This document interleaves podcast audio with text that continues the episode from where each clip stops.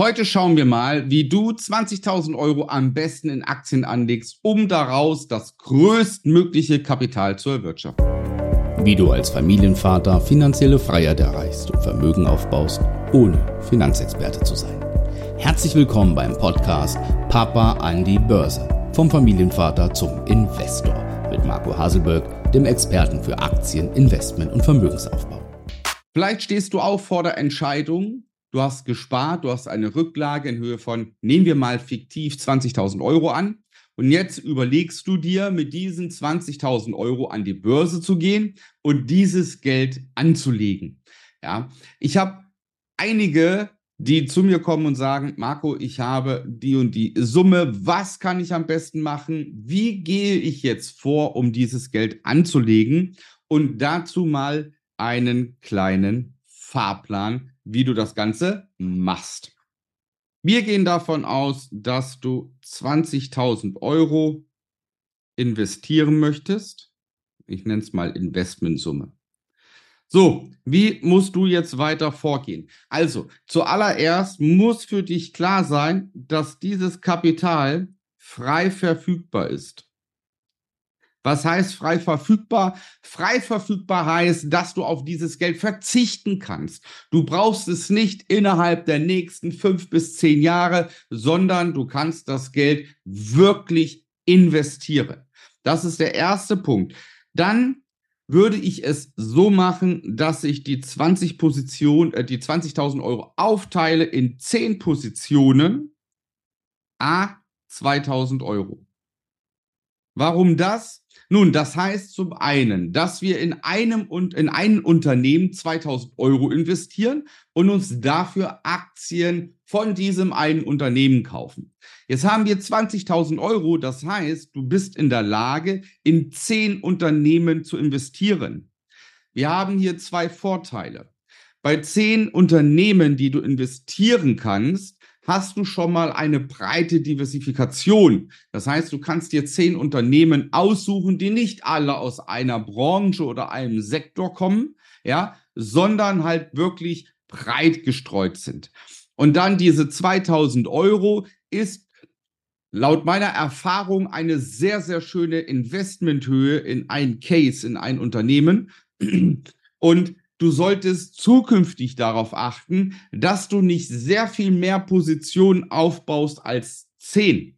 Ja, es können auch mal zwölf Positionen sein, gar keine Frage. Es sollten allerdings nicht Richtung 20 Positionen gehen, weil du diese Positionen natürlich auch managen musst. Ja, du musst schauen, wie laufen meine Investments, du musst kontrollieren, muss ich aus diesem Unternehmen aussteigen. Und wenn du einfach zu viele Unternehmen hast, dann verlierst du den Überblick und kannst es nicht mehr kontrollieren. Das heißt, wenn du 40.000 Euro hast, dann bleibe bei 10 Positionen, aber setze 4000 Euro für eine Position ein. Der dritte Punkt, der sehr, sehr wichtig ist, bitte keine Emotionen. Ja, hast du bestimmt schon gehört, ein emotionsloser Handel. Viele sind ergriffen von Emotionen. Warum? Zum Beispiel, ja, ich kaufe mir Aktien von dem Unternehmen, weil ich dort arbeite oder weil meine Frau dort arbeitet oder aber ich kaufe ein Unternehmen, weil ich es täglich benutze. Ja, lass dich von sowas bitte nicht beeinflussen. Das ist subjektiv, das ist voller Emotionen. Ja, und Emotionen und Subjektivität haben an der Börse nichts zu suchen.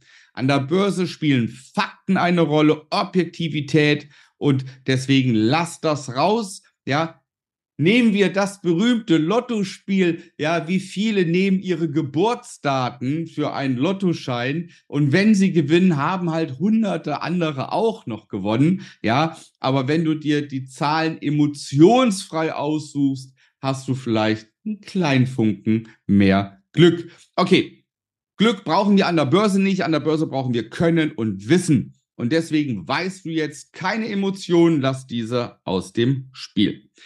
Der vierte Punkt, den du unbedingt machen solltest, du solltest dir Ziele setzen. Fang nicht an, die 20.000 Euro zu investieren und dann nach dem Motto, na jetzt schaue ich mal. Ja, und dann guckst du jeden Tag ins Depot, guckst jede Woche ins Depot Und dann bekommst du nämlich einen Flattermann. Zum einen, wenn die Aktien runtergehen, ja, wenn dein Depot bei minus 20 Prozent ist, bei minus 30 Prozent ist und du weißt gar nicht, soll ich jetzt raus, was soll ich jetzt tun? Oder umgekehrt hat man auch oft den Fall, dein Depot ist mit 20 Prozent, 30 Prozent im Plus. Du freust dich, wenn wir jetzt die 20.000 Euro nehmen und du bist 30 Prozent im Plus, dann reden wir über 6.000 Euro Gewinn brutto. Aber dennoch, das sind 6000 Euro Bruttogewinn. So, und da kriegt der eine oder andere auch schon mal schwache Nerven und sagt, ah, das Geld würde ich gerne mitnehmen. Nein, ja, ob du dein Geld mitnimmst und in welcher Höhe legst du vor dem Investieren fest. Das heißt, bevor du für 20.000 Euro Aktien kaufst und investierst, überlegst du dir bitte, welches Ziel habe ich mit den 20.000 Euro? Möchte ich die 20.000 Euro ein Jahr liegen lassen und mir reicht wenn ich da 1.000, 2.000 Euro Gewinn habe? Oder aber möchte ich die 20.000 Euro 10 Jahre oder 20 Jahre investiert lassen, weil sie zum Beispiel für meine Rente sind oder für meine Immobilie. Und dann sind meine Ziele, was aus diesen 20.000 Euro werden soll, ja schon mal ganz andere. Dann sollen daraus 200.000, 400.000 Euro werden. Ja. Deswegen lege dir im Vorfeld bitte die Ziele fest, die du erreichen willst. Dann brauchst du selbstverständlich eine Strategie. Ja, was heißt Strategie an der Stelle? Nun, Strategie ist der Oberbegriff für Arbeitsstil, Handelsstil. Ja, du musst wissen, zu welchem Broker gehe ich, welche Handelsplattform benutze ich, ja, welche Schritte mache ich, ja, und vor allem auch in der Strategie bleibt es bei den 20.000 Euro oder aber habe ich die Möglichkeit, entweder monatlich noch mehr zu investieren oder aber bekomme ich im Laufe der nächsten Monate Geld, zum Beispiel Urlaubsgeld, Weihnachtsgeld, Bonizahlungen etc. Das sind alles solche Sachen, die man beachten muss und die in einer Strategie, in eine Strategie münden müssen. Ja, genau diese ganzen Dinge. Wichtig bei allem, was ich dir hier zeige, schreibe die Sachen auf. Ja, also ich mache alles schriftlich. Ich mache meine Handelspläne schriftlich, meine Arbeitsstile schriftlich, meine Strategien schriftlich, meine Regelwerke schriftlich. Nur wenn du es schriftlich fixierst und abspeicherst, fällt es dir auch leichter, dich daran zu halten. So, wie geht man jetzt ganz konkret vor? Ganz konkret geht man vor, erstmal, wenn du das Ganze hier verstanden hast, und fertig erstellt hast, dann gehst du zum Aktienscreening. Ja, das heißt, du schaust, welche Aktien, welche Aktien kann ich konkret kaufen für meine 20.000 Euro. Und da gibt es so zahlreiche Regelwerke und Strategien. Es würde hier jetzt echt den Rahmen sprengen. Ja, da musst du dich reinfuchsen, dir Wissen aufbauen oder dir einen Mentor nehmen, der dir den Aktienhandel erklärt, Wichtig, egal welches Regelwerk du nimmst, es werden erstmal Aktien gescreent, um überhaupt eine Auswahl zu haben, welche Aktien für dein Investment in Frage kommen. Und such bitte immer mindestens das Doppelte an Aktien, in denen du investieren könntest. Das heißt, wie in unserem Beispiel jetzt 10 Positionen, a 2000 Euro, dann solltest du schon mal mindestens 20 Aktien screenen, die für dich in Frage kommen. Und aus diesen 20 Aktien, in die du investieren könntest, suchst du dir die Top 10 für dich aus. Danach schaust du dir die Positionsgröße an. Ja, und die legst du fest.